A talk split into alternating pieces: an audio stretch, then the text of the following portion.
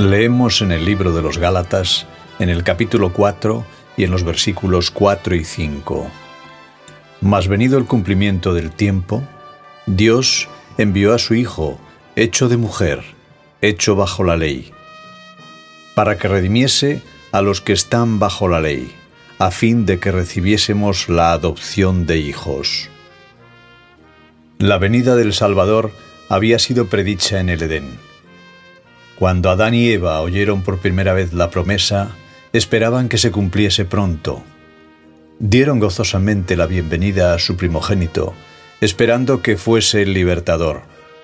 Pero el cumplimiento de la promesa tardó.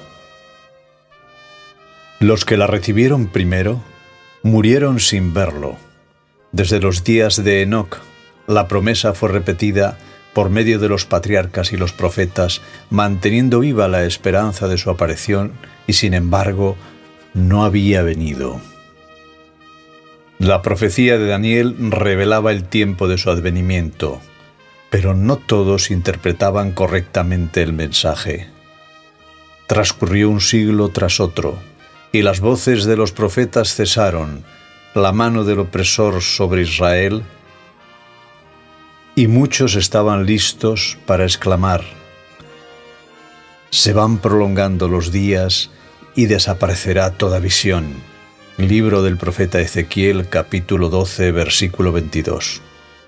Pero como las estrellas en la vasta órbita de su derrotero señalado, los propósitos de Dios no conocen premura ni demora.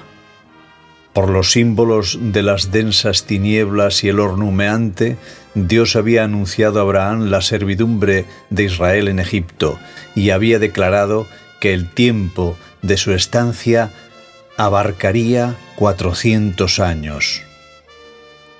En el libro del Génesis, en el capítulo 15 y versículo 14, leemos, Después de esto, dijo Dios, saldrán con gran riqueza.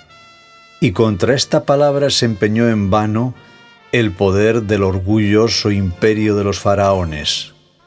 En el mismo día, señalado por la promesa divina, todas las huestes de Jehová salieron de la tierra de Egipto, según leemos en el libro del Éxodo capítulo 12 versículo 41.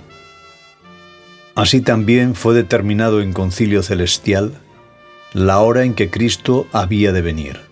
Y cuando el reloj del tiempo marcó aquella hora, Jesús nació en Belén.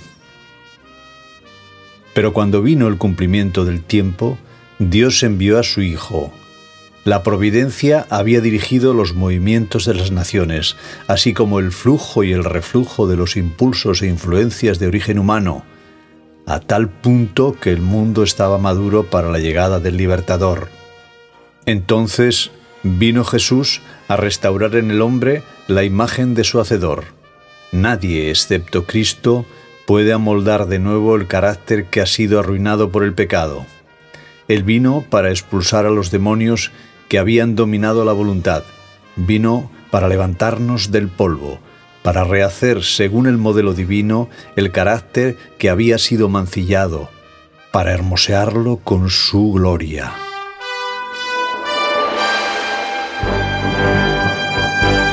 Maranata.